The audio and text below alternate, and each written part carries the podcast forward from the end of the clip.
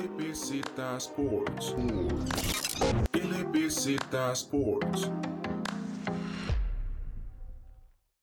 Muy buenas a todos y a todas podcast en LBZ Sports, una de las categorías uno de esos podcasts especiales que hacemos cada seis meses, en este caso que son los premios LBZ de lo mejor de la Liga Promérica, el Campeonato Nacional de Costa Rica, y esta vez sobre el Clausura 2021. Mi nombre es Julián Blanco y me acompañan, como no, Luis Zamora y Alejandro Echandi. ¿Cómo están? Hola Julián, hola Alejandro, aquí en una contentera total por dos motivos. El primero porque Saprissa es campeón y todavía estamos de fiesta, y el segundo porque vuelven los premios LBZ, esta vez más interesantes que nunca, creo que yo, eh, creo yo, porque creo que son unos premios que no son mucho más de lo obvio y mucho más de lo de siempre, ¿verdad? Creo que hay, hay sorpresas, hay cosas nuevas y eso llama la atención, entonces a ver qué nos depara.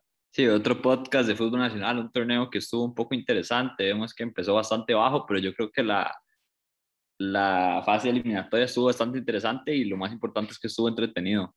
Sí, la verdad lo, lo hablamos también en el podcast de la final, incluso antes. Es un torneo bastante mediocre, podría llamársele por momentos, pero en realidad sí, la liga fue el mejor equipo en la fase regular con mucha diferencia, por ahí se van a notar uno que otro premio, pero al mismo tiempo, pues sí, como dijo Alejandro, en las eliminatorias cambiaron varias cosas que también influyen pues en los resultados de estos premios. Y antes de empezar eh, con cada una de las categorías, hay que hacer un anuncio, aquí anuncio parroquial bastante importante, y es que nosotros vamos a estar publicando los ganadores de los premios en nuestros perfiles de redes sociales, LBZ Sports en Facebook, Twitter e Instagram, pero, pero en este podcast vamos a estar hablando sobre los votos internos, o sea, los votos de nosotros tres, Julián, Luis y Alejandro.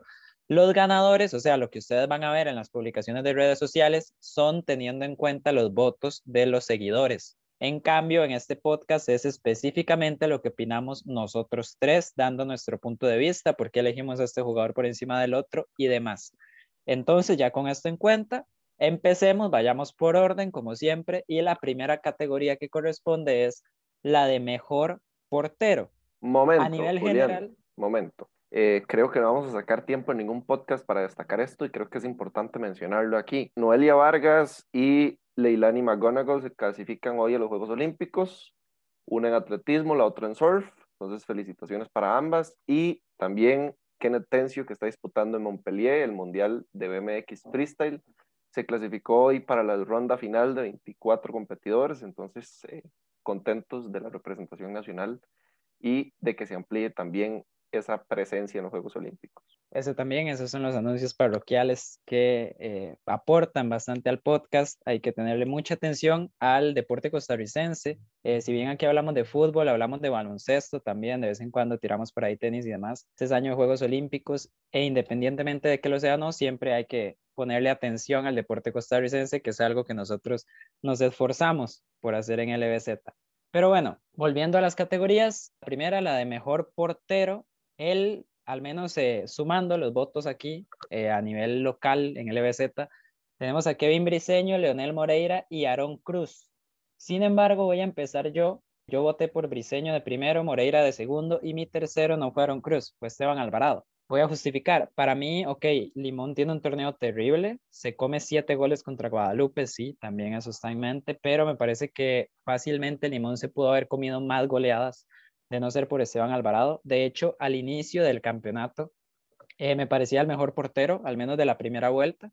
Ya después, como digo, sí bajó un poco el, eh, bueno, un poco no, bajó muchísimo el nivel de Limón, con eso bajó el nivel de Alvarado y por eso me decanto por Briseño, pero en realidad me parece que a pesar de descender, es un torneo bastante destacable de Alvarado.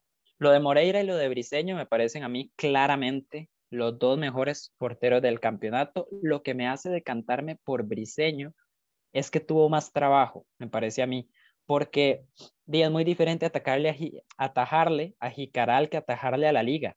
Porque, ok, Moreira recibió menos goles, tuvo mejores estadísticas en porterías a cero y demás, pero es a lo que voy. O sea, claramente Di Moreira tiene una, a los mejores jugadores y al mejor equipo con diferencia de todo el torneo en su, o sea, al frente. En cambio, Briseño constantemente era atacado, atacado, tenía que atajar mucho, tenía que destacar y por eso es que yo me decanto por el portero de Jicaral, que de hecho para el siguiente campeonato va a estar jugando con Cartaginés, entonces también es un salto importante y ojalá pueda seguir dando ese rendimiento. Sí, yo creo que Leo Moreira tuvo el mejor torneo de, de, los tres porteros, o sea, vemos que, que la liga tuvo una defensa bastante consolidada durante todo el torneo y, y es el equipo que, que menos recibió goles, pero, pero es, es un equipo que, hace 50 puntos, pero en la, en la, fase de eliminatoria no clasifica. Entonces yo creo que sí vuelve a ser un torneo de, de excepción para la liga. Y estoy de acuerdo con Briseño, que levantó la carrera un montón desde el momento que se fue desde esa prisa. Mi votación fue para Briseño en primer lugar, segundo lugar Aaron Cruz y el tercer lugar para Leonel Moreira. Lo de Briseño lo, lo respaldo con datos. Fue el portero con más atajadas y con más atajadas cada 90 minutos también. Y eso quiere decir que lo que dice Julián acerca de que es el portero que más tiros recibe es muy probable que sea cierto, a la par de Esteban Alvarado. Entonces, creo que además del rendimiento eh, tan bueno que tiene, tiene los números a favor. Entonces me voy por Briseño por ahí. ¿Y por qué Aaron Cruz en lugar de Moreira? Primero, porque Moreira la verdad es que a mí no me gusta, lo tengo que decir así como es. Y segundo, que eh, Aaron tiene un torneo bastante regular, Em, al igual que Moreira, a mi parecer. Lo que pasa es que Aaron en los momentos importantes aparece y es pieza clave para que Saprissa levante el título. En cambio, por otro lado, Moreira en los momentos importantes se cae.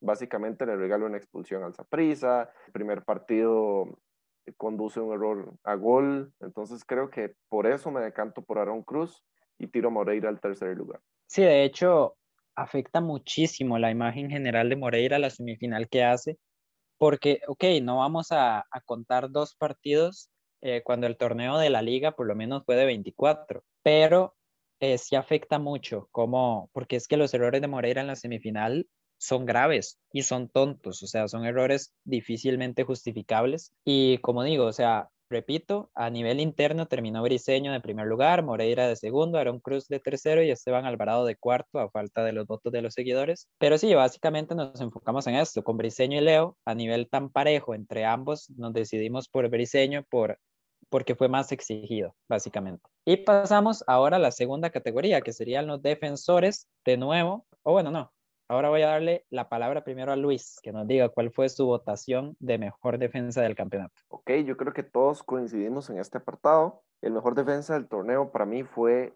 Aaron Salazar, de Herediano.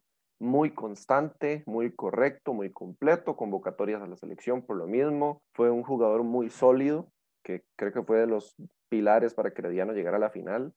Mi segunda opción fue Aubrey David, como mencionaba con Julián a lo interno me parece el central más regular de los últimos tres años de la Liga Nacional, que de vez en cuando tiene algún resbalón, que, que se equivoca en alguna u otra cosa, es probable, pero ninguno de esos errores significan mucho para el Saprissa y tampoco es que son muy recurrentes poniendo esto en contraposición con que normalmente es un jugador que en el juego aéreo es dominante, va muy bien eh, cabeceando en los corners, de vez en cuando pellizca un gol, como en la final, y es un jugador creo que por la línea de Aaron Salazar que le da mucha seguridad a la defensa. Vamos a ver, es el, defensa más regular del Saprissa, igual de los últimos tres años, entonces siento que tiene que estar ahí. Y Areola, que tiene un buen torneo, pero lo que me parece con Areola es que para mí no da ese más que tiene que dar un jugador extranjero que viene aquí. Por ejemplo, Auri David anota en una final. Si bien Areola anota en una semifinal, lo hace de penal. Y siento que no es ese jugador de peso en la defensa de la Juelense, sino que más bien es este que le da salida al equipo, entonces priorizo un poco más la parte defensiva por ahí y creo que por eso David se lleva al segundo lugar. Y mención de honor también a José Gabriel Vargas, que lo dejo de cuarto porque tenía que meter a Reola, pero un muy buen torneo, la verdad. Y para dejar a Alejandro de último, voy yo, eh, yo estoy totalmente de acuerdo. Para mí Aaron Salazar es el mejor defensa del campeonato, es el baluarte que tiene Heredia y lo voy a repetir y lo voy a seguir repitiendo en los, todos los podcasts, yo creo, es el mejor defensa costarricense que hay aquí en el país y hay que aprovecharlo y ojalá pueda dar ese salto, al menos a nivel de selección en los siguientes meses o en los siguientes años. De segundo lugar, yo pongo a Daniel Arreola. Eh, estoy de acuerdo con Luis, en realidad. La calidad de Arreola se nota muchísimo, o sea, incluso juega sobrado en muchos partidos, pero en el momento de la verdad no terminó marcando esta diferencia y de hecho una deficiencia que sí le notó a Reola es el juego aéreo y se termina notando en esa semifinal contra la liga donde le ganan un par de jugadas que de hecho una, una termina en gol, eh, que es el primer gol de Kendall Waston en el partido de ida. Y entonces a eso es a lo que voy. Eh, sí pongo a Reola de segundo lugar porque me parece que hizo lo que tenía que hacer, cumplió con las expectativas, pero al mismo tiempo eso es lo que lo pone detrás de Aaron Salazar, porque si bien es el líder de la defensa de la liga, no termina como dando este pasito adelante que al mismo tiempo esperaba. O sea, me cumplió las expectativas, pero esperaba un poco más en los partidos importantes y ahí es donde me quedó debiendo. Y mi tercer defensa, que ya de hecho Luis lo destacó, de José Gabriel Vargas, el segundo jugador con más recuperaciones del campeonato, el jugador con más recuperaciones por partido. Siempre lo hemos nombrado en los premios LBZ de los últimos dos campeonatos, lo hemos tenido ahí como nombre, como mención honorífica. Y ya esta vez sí me pareció que era totalmente necesario ponerlo en el podio. Me encanta, o sea, marcó seis goles, si no me equivoco, incluso. O sea, es un defensa que además de lo que hace como defensa, sabe aportar en ataque. Además, es el capitán de Grecia, o sea, es el líder del equipo. Y lo voy a volver a decir, ya es momento de que José Gabriel Vargas juegue en un equipo grande y esté jugando partidos por campeonatos en lugar de jugar partidos por media tabla o incluso por descensos. Por mi parte, mis tres defensas son un poco parecidos a los de ustedes. Es que yo creo que este año hubo mucha diferencia entre los defensas que, que tuvieron gran impacto y los que no sea, digamos, veamos que es complicado elegir un defensa de prisa para mí. Me parece que prisa tuvo una defensa demasiado floja. Si no, ahí estaría diciendo David Guzmán, pero David Guzmán jugó central dos partidos y, nada más a final. Entonces me parece que esa crack, perdón, de crack, de crack esa final de Guzmán como central de crack. Increíble, nunca la he jugar también, pero, pero sí, me voy de primero con, creo que me voy a ir con Salazar de, de primero, creo, no los puse en orden cuando los nombré, pero, pero Salazar va a ser mi primera opción, creo que sí fue el estándar ahí en esa defensa. Arriola me encantó en la liga, pero estoy de acuerdo con Julián lo que dice del tamaño. O sea, vemos que un defensa central necesita ese tamaño. Yo creo que Arriola más bien en la liga tica le sobró técnica, le, le, sobró fútbol. Parecía que podía ser un contención mejor que, que hasta un defensa, pero en la parte defensiva sí se necesita un poco más de físico, porque en Costa Rica los defensas sí son muy físicos. Sabemos que a David Guzmán por eso le sirve, porque es un jugador que es un tractor y eso es lo que se necesita en la Liga Tica para defender. Y entonces, a nivel interno, terminaría Aaron Salazar como mejor defensa del campeonato. De segundo lugar, Daniel Arreola. Y de tercer lugar, Aubrey David. y como mencionó honorífica, entonces, eh, Kevin Fajardo, capitán de Jicaral, muy importante en cuanto a liderazgo, jugador muy consistente. Ya lo habíamos destacado, me parece, también en el torneo anterior. Y la verdad es que sí, o sea, eh, lo hizo muy, muy bien, se va a mantener en el equipo y esperemos a ver cómo resulta Jicaral en el siguiente campeonato de apertura. Pasamos a la categoría de mediocampistas. Aquí los tres la tuvimos clarísima. O sea, literal los tres pusimos el mismo podio y en el mismo orden. Mariano Torres, Alex López y Osvaldo Rodríguez. Voy a darle la chance a Alejandro, que sea el primero que hable al respecto. Bueno, yo creo que yo, Luis y yo vamos a coincidir mucho hablando de Mariano Torres, un jugador que, que todos los años yo creo que se ve el talento que tiene. Sí siento que la debilidad de Mariano Torres es, es la cabeza. Sabemos que este año se vio el mejor Mariano Torres y se vio porque mentalmente se vio muy fuerte, se vio muy tranquilo, no hubo muchas expulsiones, no hubieron jugadas tontas porque Mariano Torres en temporadas anteriores era un jugador que perdía la cabeza, empezaba a dar patadas y eso sea, para el talento que tiene no es necesario. Además de eso, me parece que, que encontró una posición bastante cómoda en el medio campo del Zaprisa. O sea, hay, hay, años que se pierde un poco, que tiene que dar más de recuperación, pero este año fue un poco los dos, tanto en recuperación como en la tenencia de balón.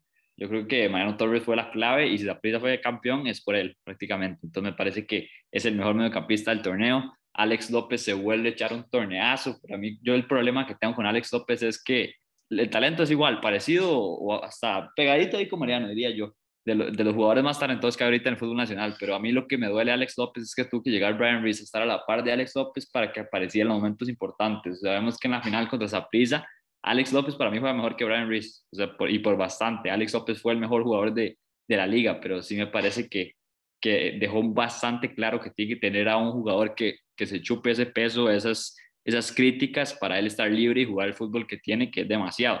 Entonces, por eso Alex, Alex López de segundo y un espaldo, el, Pato, que creo que, que esa es su casa, o sea, solo en Santos juega así como, como jugó este torneo y es el líder y, prácticamente yo creo que entra en esos mejores de la historia de, Santos, y no el mejor. Muy de acuerdo con Alejandro, pero destacar a Mariano, o sea, que no es solo por, por sus títulos, digamos, que a veces como que se sobreentiende que Mariano, al ser el mejor jugador de prisa ya por eso tiene que entrar en, en el podio de mejores jugadores de algún top, y no es así. O sea, Mariano hace los méritos, es el jugador con más asistencias del torneo y juega un poco retrasado. O sea, ya Saprisa no es un equipo que juega con un creativo y si juega con un creativo no es Mariano Torres, es Bolaños que retrocede. Saprisa utiliza a Mariano como un doble, un doble pivot ahí medio campo, parecido a lo que hace la liga con Alex López y, y Brian. Y Mariano, claro, al tener un contención al lado tiene un poco más de libertad, como decía Alejandro, pero es que, o sea, le viene súper bien. Está sobrado en la liga de aquí. O sea, Mariano Torres Saprisa tiene un tiro libre en la esquina del área propia y uno se asusta porque probablemente sea gol con el pie de Mariano Torres poniéndole la bola a alguien. Y ese talento para mí es bastante superior a cualquier jugador de la Liga Nacional, contando a Brian, contando a Alex López, contando al que sea.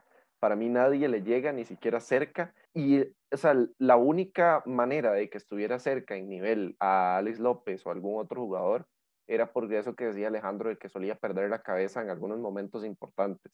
Este torneo es todo lo contrario y, se pone la cinta de capitán más allá de, físicamente, se la pone como con una batuta de liderazgo mental para el equipo y eso hace que esa prisa levante muchísimo y tenga confianza.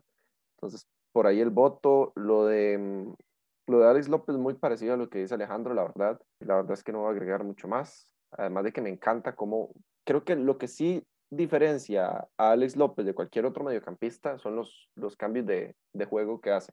Me gusta mucho y me gusta que lo hace muy seguidamente. Y lo de Osvaldo es que si el Santos llegó ahí, fue por un muy buen juego colectivo y al ser el, el líder y gestor del, del medio campo y del equipo en general, creo que merece estar ahí no tengo bien claro cuántas fueron las asistencias, pero sí es el líder en, táctica fija del equipo del Santos de Guapiles. Entonces, mención honorífica también por eh, aportar tanto a la ofensiva del Santos. Y para complementar, eh, yo tengo el mismo podio.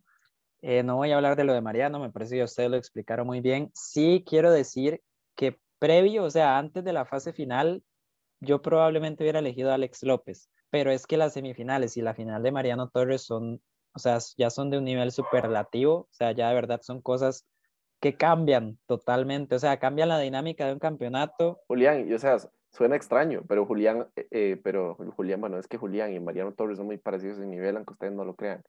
Pero Mariano Torres antes de las finales llevaba tres asistencias o dos y termina el torneo con ocho, que es una brutalidad, digamos. Sí, yo creo que los tres estamos bastante de acuerdo en, en, que estos tres jugadores no solo representaron a los tres mediocampistas, yo creo que fueron los, los tres jugadores, los tres mejores jugadores de tres, tres de los cuatro mejores equipos. Entonces me parece que, que además de eso fueron bastante líderes. O sea, Osvaldo, yo creo que Santos sin Osvaldo, no sé si se mete a, a, clasificación, yo creo que fijo no. Entonces me parece que, que es un jugador que a mí me gustaría que hubiera triunfado un poco más en un equipo más grande porque sabemos que es un jugador que hasta tuvo llamados a la selección nacional, pero nunca dio la talla en ese momento importante, pero en Santos parece que está jugando en el patio de su casa.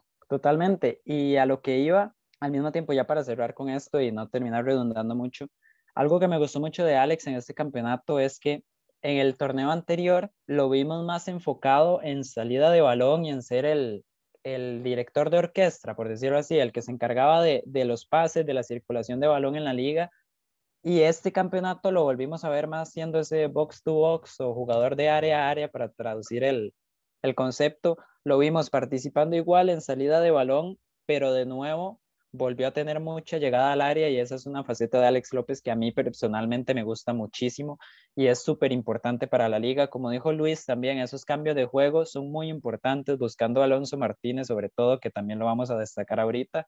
Entonces, con diferencia, me parecen los tres mejores mediocampistas del campeonato, lo pensamos los tres de la misma manera. Y aquí está entonces el podio en LBZ, Mariano Torres, mejor mediocampista, después Alex López y luego Osvaldo El Pato Rodríguez. Pasamos a la última categoría por posición, que es el mejor delantero del campeonato. Me toca a mí. tirar mi podio, yo voté de primer lugar por Alonso Martínez, de segundo por Johan Venegas y de tercero por Jay Bonis. Para mí, o sea, a mí me encantó el torneo de Alonso Martínez.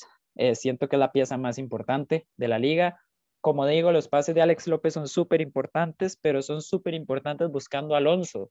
E incluso siento yo que hay momentos que una de las deficiencias de la liga es que dependen o buscan en exceso lo que hace Alonso Martínez, porque al final termina acaparando tanto juego, o sea, es tan diferencial por esa banda derecha que acapara tanto juego que la liga termina tirando todo por ese lado. Y si bien le funciona, la mayoría de las ocasiones siento que es un puntito a trabajar por Andrés Carevic. Pero de nuevo, yendo hacia Alonso, súper bueno en el desborde, es un jugador muy potente, tiene buena técnica, es inteligente, sacrificado.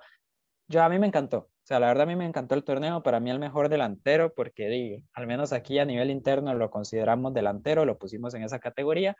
Lo de Johan Venegas, súper bueno, o sea, el goleador del campeonato, eh, se logró entender bastante bien con Marcel Hernández las cosas como son. En la semifinal desapareció lastimosamente, pero diría yo que, que Marcel Hernández la verdad es que fue el principal culpable en parte de eso y Venegas pues tampoco jugó bien, pero al menos no fue tan terrible como lo quiso Marcel. Y lo repito, o sea, el torneo de Venegas es súper completo y Jay Bonis si Alejandro mencionó a Osvaldo Rodríguez como una de las razones por las que Santos logró quedar de segundo en la fase regular, eh, para mí la otra, o sea, los dos pilares del equipo y con diferencia son el Pato Rodríguez y Jay porque de nuevo, Santos es un equipo al que le gustaba tirarse un poquito para atrás, recuperar el balón y atacar rápido, atacar rápido, atacar rápido. Y en este escenario de juego, Jay se siente perfecto, o sea, le encanta, yo siento que le beneficia muchísimo y sobre todo recordando que en el torneo anterior Jay estuvo en San Carlos,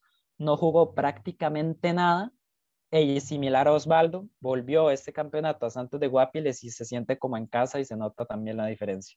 Ah, le, toca a Luis, le toca a Luis. Bueno, y para ir un poquitito más del lado de una perspectiva diferente de Julián, yo voté como mejor delantero por Venegas, segundo Jay Bonist y tercero Alonso Martínez.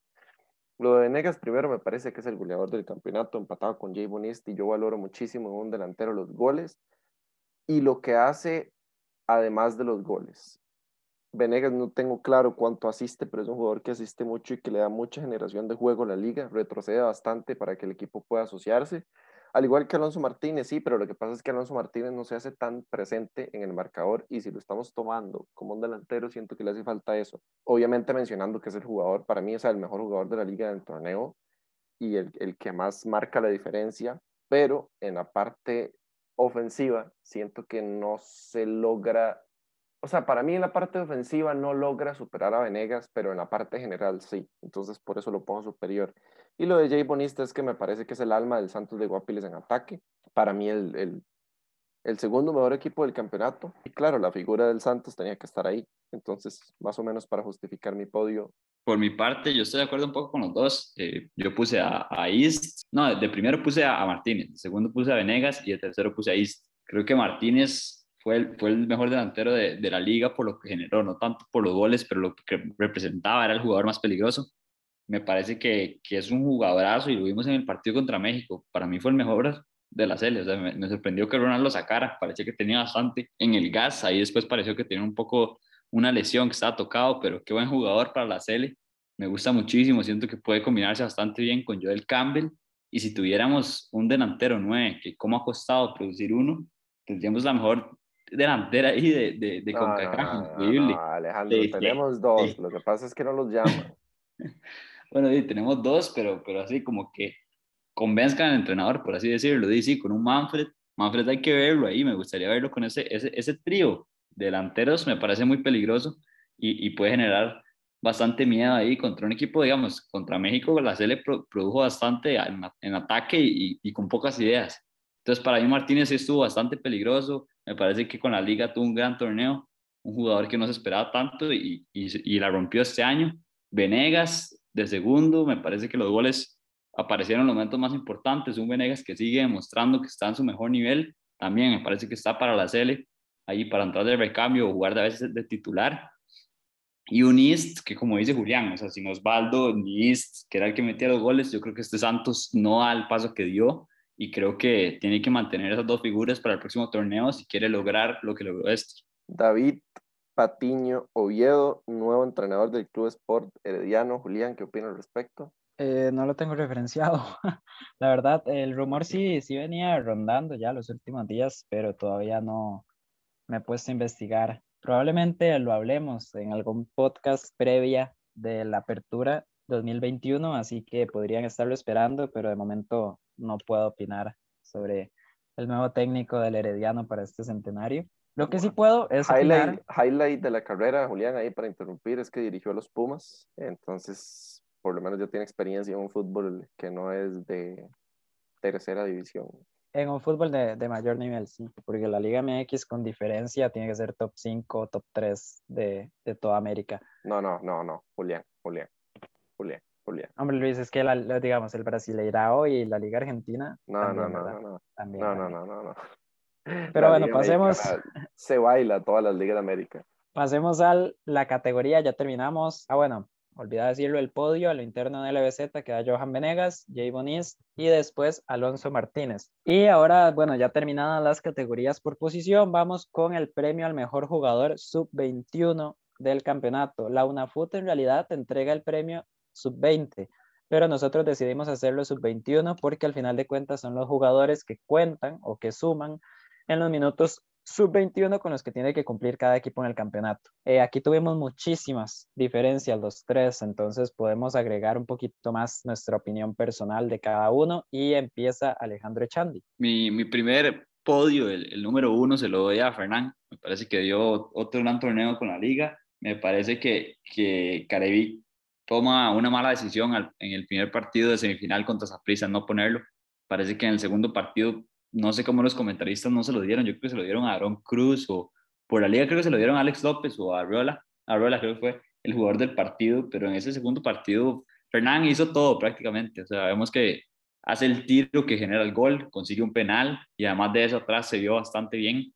Un Fernán que sigue siendo un Fernán que sigue siendo uno de los jugadores más importantes de, del futuro de Costa Rica. Yo creo que, que, se ha visto bastante bien. Me gustaría un poco que lo llamen más a la selección y que lo empiecen a, a foguear, porque sí me parece que está en ese nivel. Entonces le doy el número uno. De segundo se lo va a dar a Walter Cortés por arriba, por arriba de Jürgen Montenegro. Me parece que Walter ahí se está instalando como un defensa izquierdo interesante. Sí, sí creo que tiene que ser un poco menos hachero. O sea, sí eran muchas expulsiones durante el torneo, muchas decisiones atarantadas, pero me parece que Walter tiene el talento para competir le falta un poco altura, pero eso no se le puede reclamar porque además de eso es carrilero, entonces no importa tanto la altura.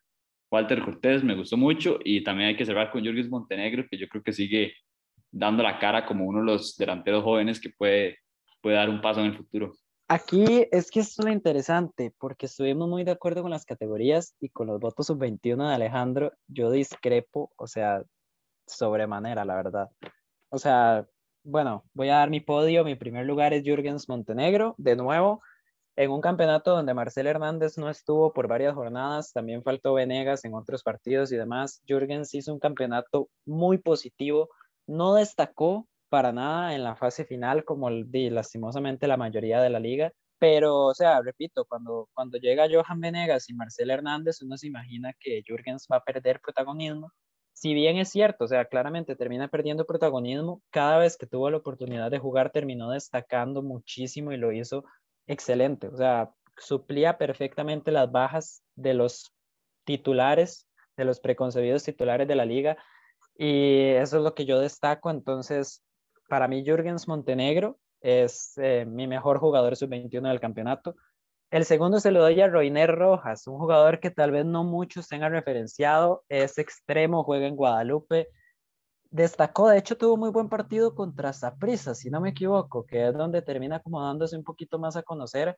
pero a lo largo del campeonato, y esto es algo que me gusta muchísimo de Guadalupe, que saca muchos jugadores jóvenes, y el mejor de esos en este campeonato para mí es Roiner Rojas, le gusta mucho el uno contra uno, le gusta desbordar, genera mucho peligro, entonces de verdad, eh, a los que les gusta el fútbol nacional y cuando juegue contra, contra el equipo de, su agrado, pongan la atención a lo que hace Reiner Rojas, que es bastante interesante. Y de tercer lugar en mi podio se lo doy a Carlos Barahona, que a mí se me hace muy parecido a lo de Daniel Chacón, el campeonato anterior. De hecho, recuerdo perfectamente que en el premio sub-21 de la apertura estuvo muy parejo entre Jürgens Montenegro y Daniel Chacón, el mejor sub-21. Ahorita sí siento que hay una diferencia más grande, pero igual destaco muchísimo lo de Barahona. Eh, primero con Medford, después al final del campeonato con Heiner Segura, se terminó haciendo del puesto titular. La polivalencia que tiene la considero muy importante. Empezó como lateral derecho, pero como central también puede cumplir perfectamente. E incluso uno que otro partido lo jugó por lateral izquierdo. Y como digo, o sea, cuando vuelva Daniel Chacón a Cartaginés, eh, si es que vuelve, pero ahí con Chacón y con Barahona es una buena muestra de, del talento, de lo que puede formar las ligas menores de Cartaginés, que, ojalá sigan sacando más jugadores y ya con estos dos, pues me parece que tienen dos centrales o al menos dos defensores para mucho tiempo. Yo aquí, este es el momento perfecto para eh, tirarle basura a la liga encima y lo hago con gusto. Siento que la Valencia está desperdiciando demasiado talento por poner jugadores que tal vez no le traigan lo mismo que le puedan traer los que están en banca. Tengo dos que ganan la categoría de sub-21, pero me pasó por la cabeza poner a Brandon Aguilera, poner a, Aaron Suárez, también a Carlos, este otro, se me va el apellido, Carlos Mora, porque la liga tiene muchísimo talento ahí y lo desperdicia, especialmente con Jürgens y con Fairón y con Bernal Alfaro, que Bernal no lo menciono porque me da cólera mencionar a Bernal Alfaro, la verdad. Para mí debería estar jugando en Europa ya fácil, mínimo en la liga francesa, pero bueno, eh, la liga no lo pone a jugar por poner a jugar a, a los que votan penales o a los que desaparecen en momentos importantes. Eh, Jürgens de primero, porque sí, es top 5 de goleo en el campeonato, si no me equivoco. Eh, cuando no estuvo Marcel, cuando no estuvo Venegas, lo supieron bastante bien. Podía jugar hasta extremo, delantero centro de referencia, lo hizo bastante bien. De segundo lugar puse a Jordi Evans, creo que nadie lo puso, a diferencia de Walter Cortés, que para mí sí tiene un muy mal torneo, la verdad. Eh, Evans tiene un torneo muy regular por la banda derecha, y no es hasta la fase final que se ve endeble y por eso lo deciden sustituir o modificar en posición. Entonces creo que lo de Jordi es bastante destacable, siendo un jugador joven. Creo que es el mejor prospecto en lateral derechos que tenemos en el país. Obviamente Fuller lo veo como un, un lateral un poco más consolidado y además de que es un poco más viejo también. Entonces creo que desarrollando bastante Jordi Evans se puede tener una buena opción para selección en un futuro. Y de último pongo a Fernán Fairón, que básicamente no está de primero y básicamente no está en el top de mejores defensas para mí, porque lo sentaron por Arreola, pero para mí debería estar jugando titular. Para mí no debería estar jugando en la liga de aquí, pero bueno, eh, de, por eso está de tercero. Sí, de hecho, algo que me llama muchísimo la atención es que Alejandro y a Luis les encanta Fernán Fairón. O sea, en el, en el torneo anterior quedó de segundo lugar, si no me equivoco, de mejor defensa del campeonato y es bastante llamativo. Yo estoy seguro, y en realidad es algo que ya se sabe, eh, a Fernán Ferrón lo sienta no necesariamente a Arreola, sino que termina jugando un poco más cubero, incluso Alexis Gamboa, por el tema emocional. O sea, eh, pero no sé, como que... O sea, tema emocional es que si, si la liga se metía a la final era por Fire Sí, sí, o sea, no me refiero a la actitud en cancha, que de hecho es súper destacable. Fue, como ya dijimos, el segundo, digamos, el partido de vuelta de Fernán contra Saprissa, para mí, igual que Alejandro, lo considero el mejor jugador de ese partido. Pero eh, es un tema emocional de que estaba como, tenía la cabeza en otras partes, eh, por, por tramos del campeonato, más que en el equipo y en el fútbol en sí. Entonces, por ahí yo siento que lo castigó un poco Carevic, al final sí, se puede decir que, fue desacertada la, el cambio ahí en la alineación. Yo esperaría que Fernán vuelva a ser titular para el siguiente campeonato, pero de nuevo, en parte va a depender de lo que él quiera. Todavía está muy joven, le queda muchísimo crecimiento y sí, debería estar jugando en el campeonato.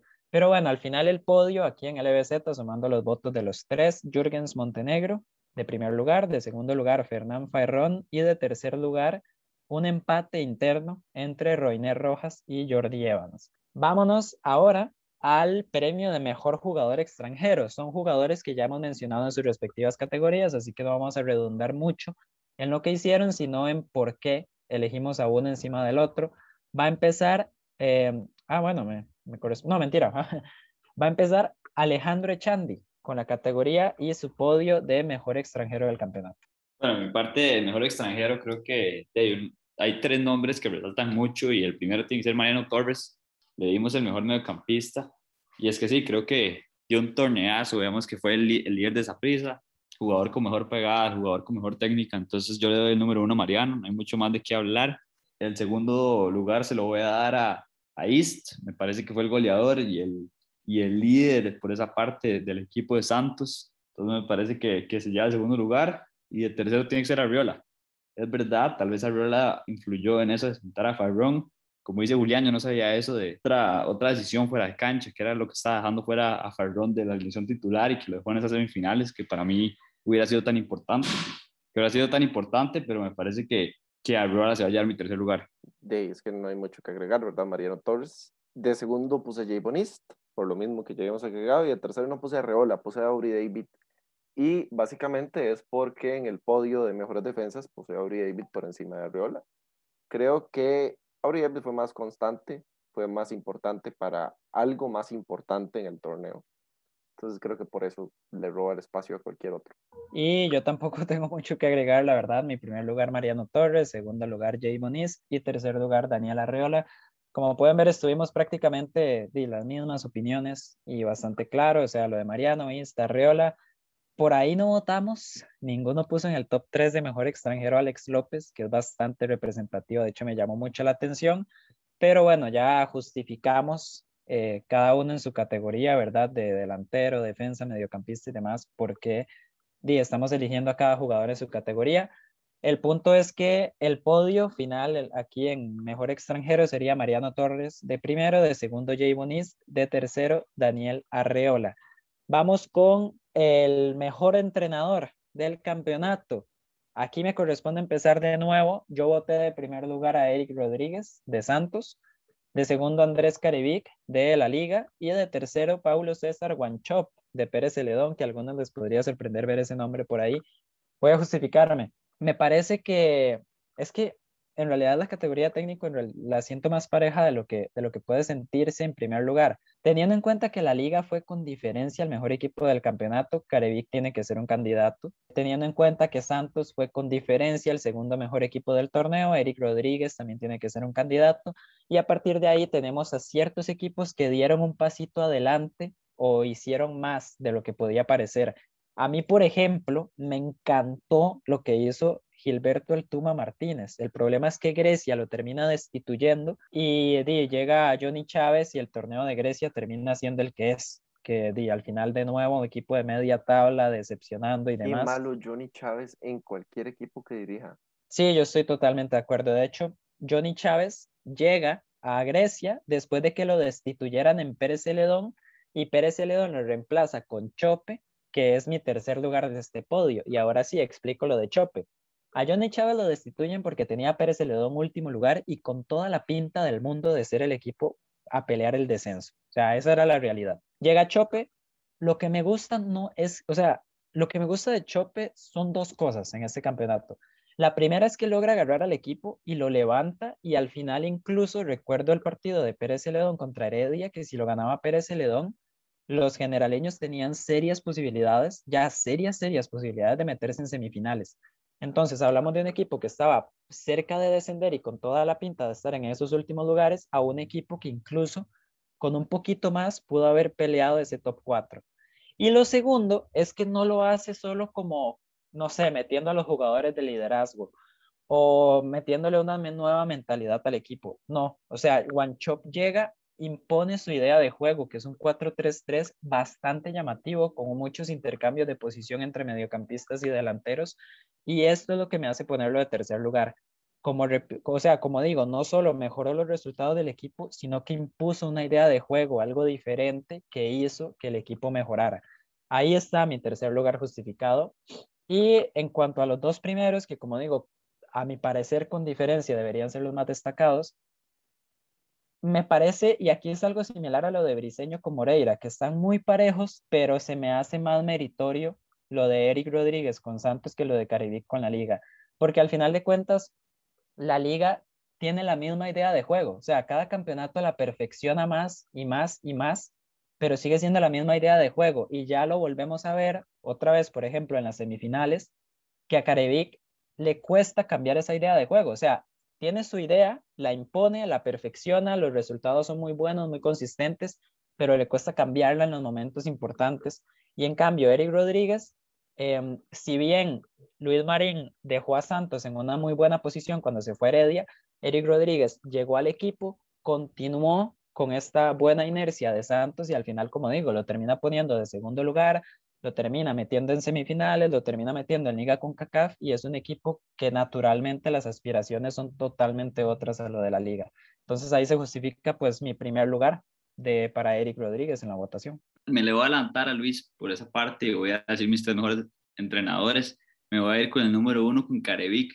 Creo que la liga fue el mejor equipo todo el torneo. Vemos que se cae después en la, en la zona eliminatoria, pero en realidad estos premios son más basados en la, en la temporada regular, tomando en cuenta también lo otro, pero, pero un Carevic que tiene a la liga el mejor nivel, sí me parece que Carevic no es un entrenador para, para momentos importantes. Vemos que cuando metió la mano, en realidad lo hizo bastante mal en esa semifinal contra el equipo de Zaprisa. Me parece que los cambios no eran los acertados, pero el torneo no se le puede quitar a Carevic, que tuvo esta liga en la mejor forma y lo mantiene invicto. De segundo lugar se lo da a Guanchop, un poco por lo que explica Julián, me parece que, que implementó su sistema en el equipo de Pérez León y lo hizo de gran manera. Un Guanchop que lo que está buscando es revivir su, su carrera de entrenador. Acordémonos que él estuvo en la CL y tuvo una etapa que, que es mejor no recordarla ahí. Y en tercer lugar se lo voy a, Mauricio Wright, un, entrenador que llegó a un equipo que estaba listo, estaba listo para quedar fuera de, de zona de, clasificación. Me parece que esa prisa no tenía una idea de juego y lo que hizo Wright es muy importante y fue recuperar sus figuras.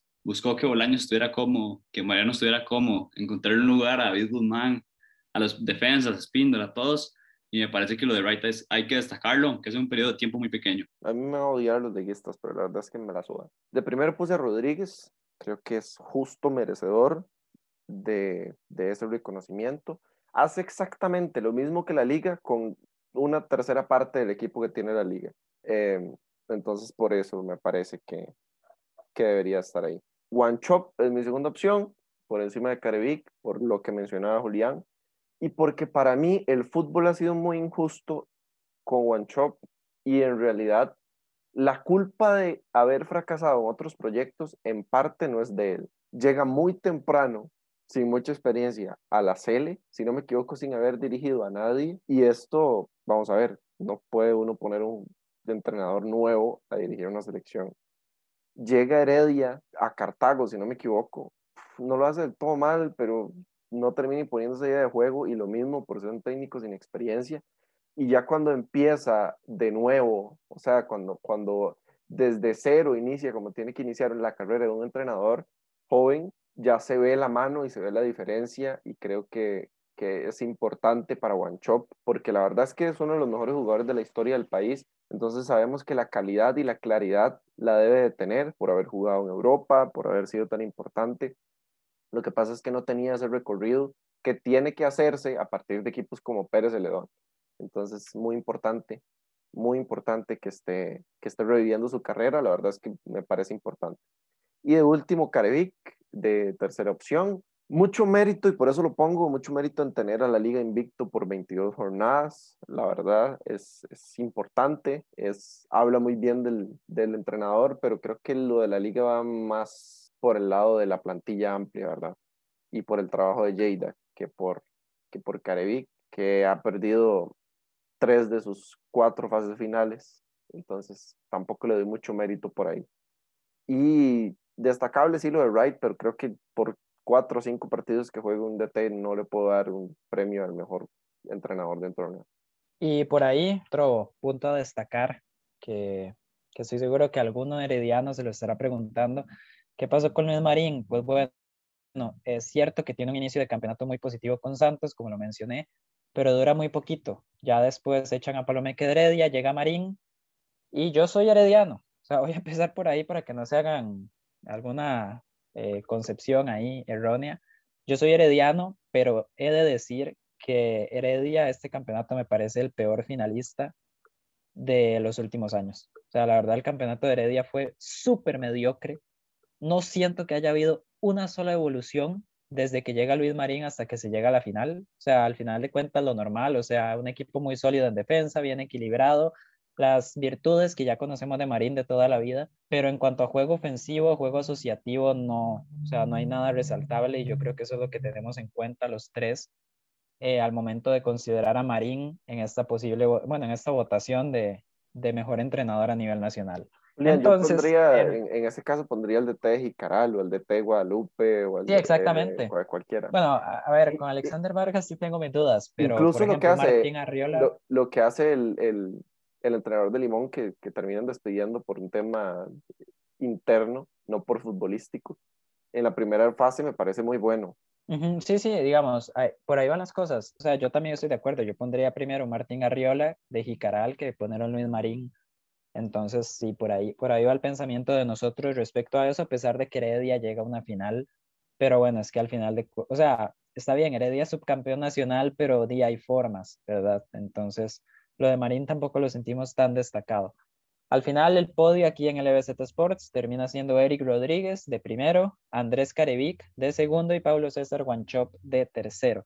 Vamos a eh, la categoría de revelación. Primero, y lo voy a mencionar así rápido porque en realidad los tres estamos de acuerdo y para no repetirlo, el equipo revelación del campeonato, como no, es Santos de Guapiles, un equipo que en el apertura estuvo en los, entre los tres peores del campeonato en cuanto al rendimiento, por muy poquito se salvó de jugar la liguilla del descenso y vemos ahora lo que hizo este campeonato, segundo de la fase regular con diferencia, semifinalista, va a jugar liga con CACAF, entonces yo creo que es clarísimo lo de Santos como equipo revelación.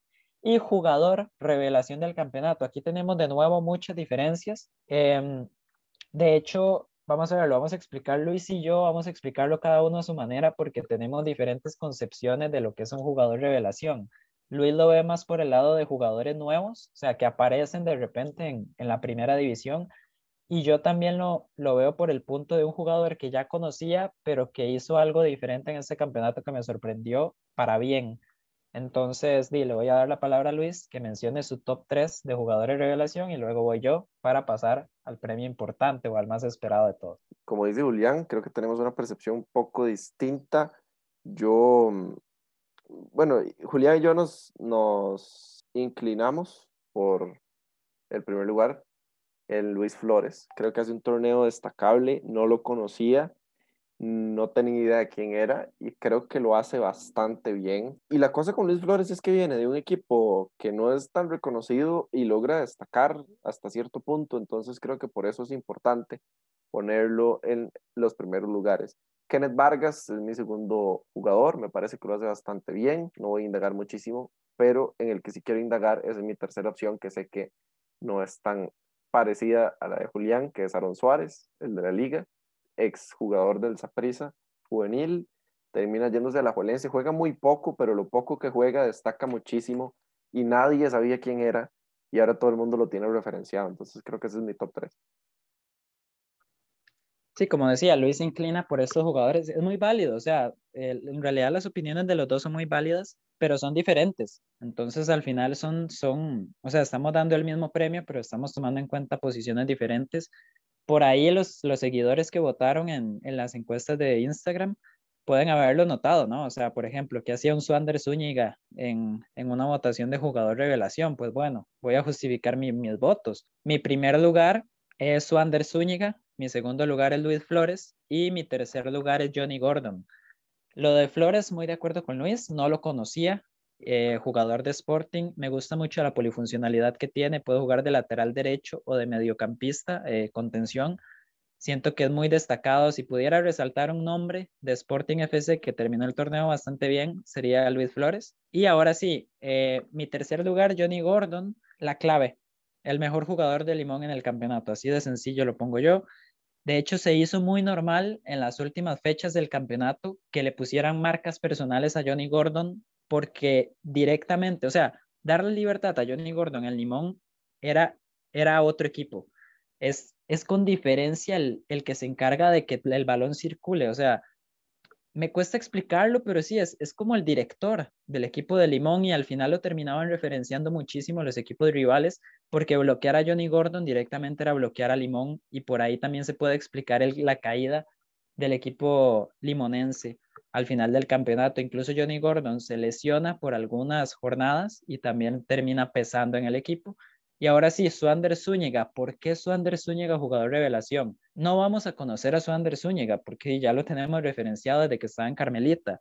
El punto es que juega el campeonato como lateral izquierdo, algo totalmente inesperado. O sea, recuerdo incluso hablar con, con algunos conocidos que tengo dentro del equipo de Heredia y ellos mismos se sorprendían y decían, sí, es, es una apuesta bastante arriesgada poner a Swander de lateral izquierdo, que la idea de hecho se le ocurrió a Fernando Palomeque, y al final Luis Marín pues la termina aceptando también. Para mí esto representa un punto negativo también, que es que Heredia necesita un lateral izquierdo, sobre todo con Mauricio Núñez que se perdió por bastante parte del campeonato, pero al final el torneo de Swander termina respaldando el ponerlo de lateral izquierdo, súper importante en ataque porque no, deja de ser un extremo y esas cualidades ofensivas las tiene, pero en defensa me sorprendió para bien.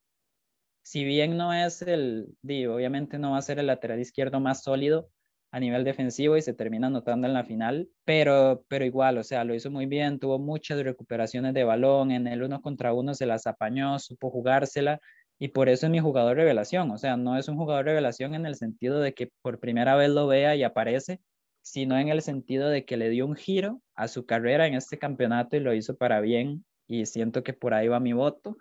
Entonces, eh, a nivel interno, eh, sería de la siguiente manera. El primer lugar de LBZ en cuanto a jugador revelación es Luis Flores de Sporting. El segundo lugar, Suander Zúñiga, por lo que ya expliqué, de Herediano. Y de tercer lugar quedó Kenneth Vargas de Municipal Grecia, que la ficha le pertenece a Herediano también. Y con esto, muchachos, pasamos al premio más esperado de todos, que es el mejor jugador del campeonato. Aquí es bastante, o sea, aquí es interesante porque todos tuvimos clarísimo el primer lugar, pero el resto del podio está muy diferenciado y le voy a dar la palabra primero que todo a Alejandro Echandi. Antes de, de que hable Alejandro, yo quiero decir que no todos la tuvimos tan clara, ¿verdad, Julián?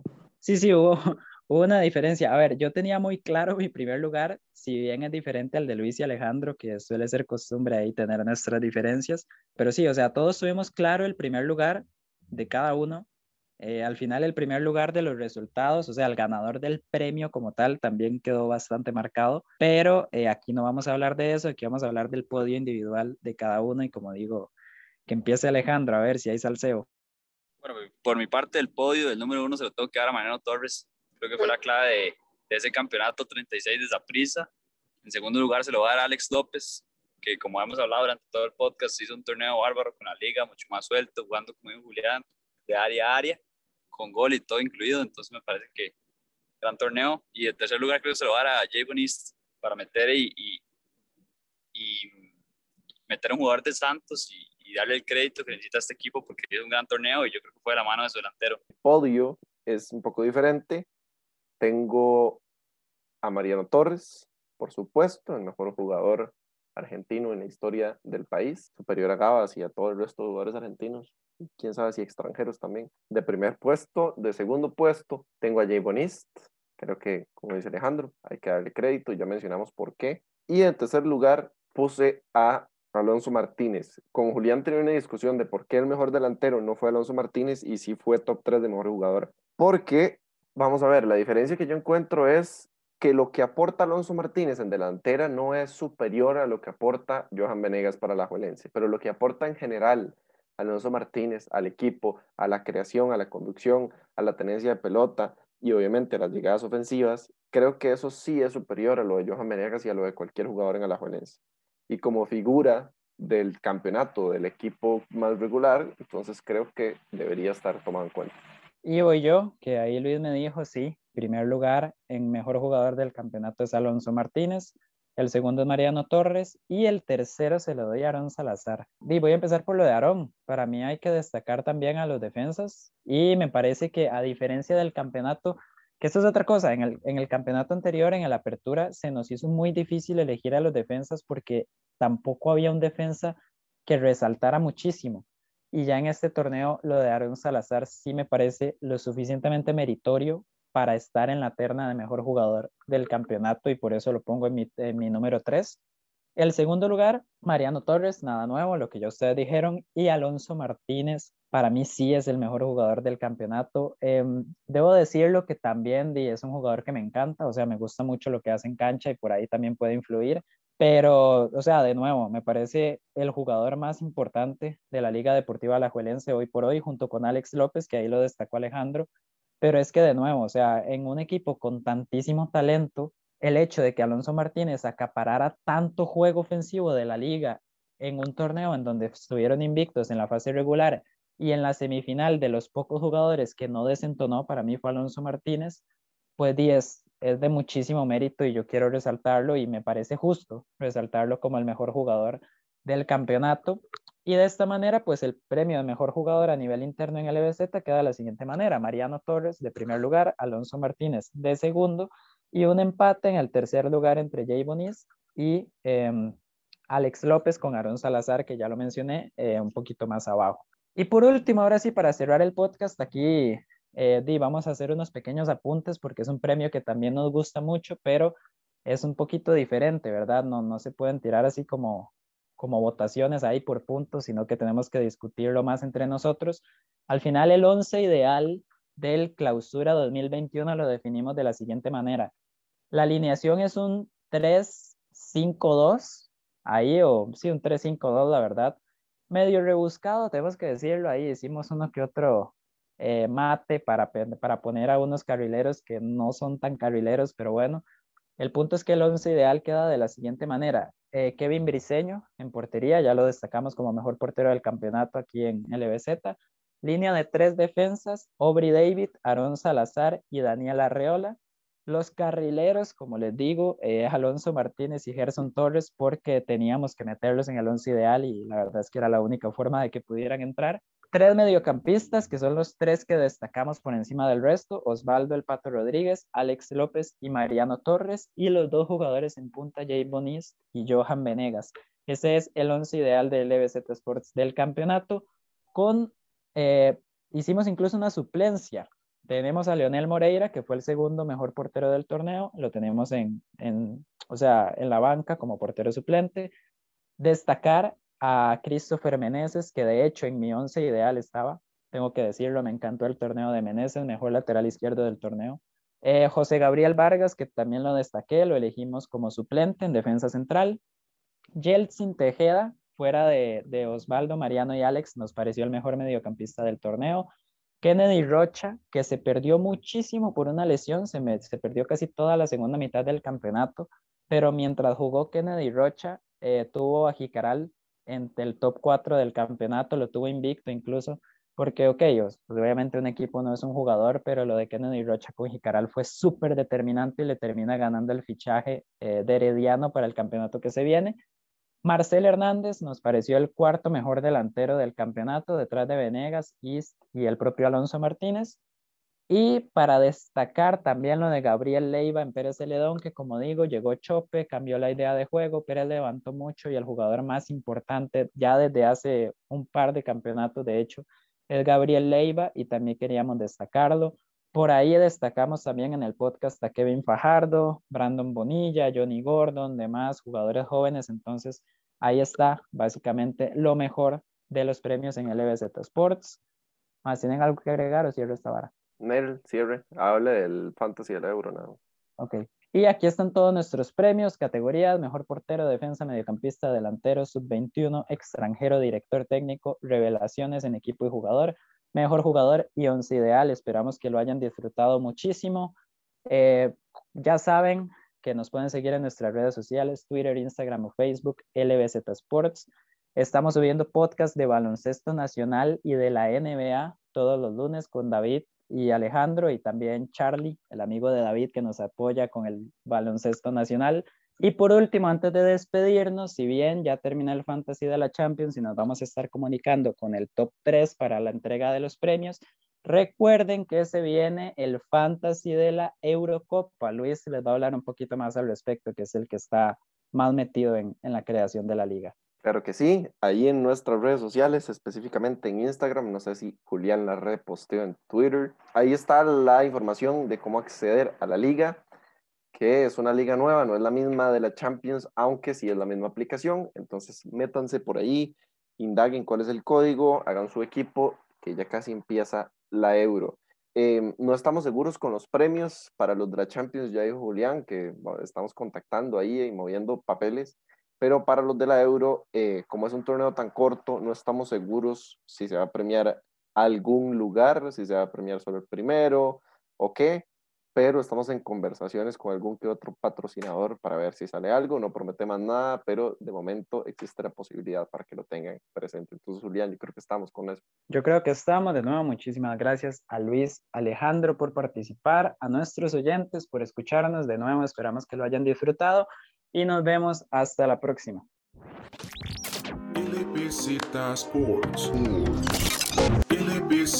Sports.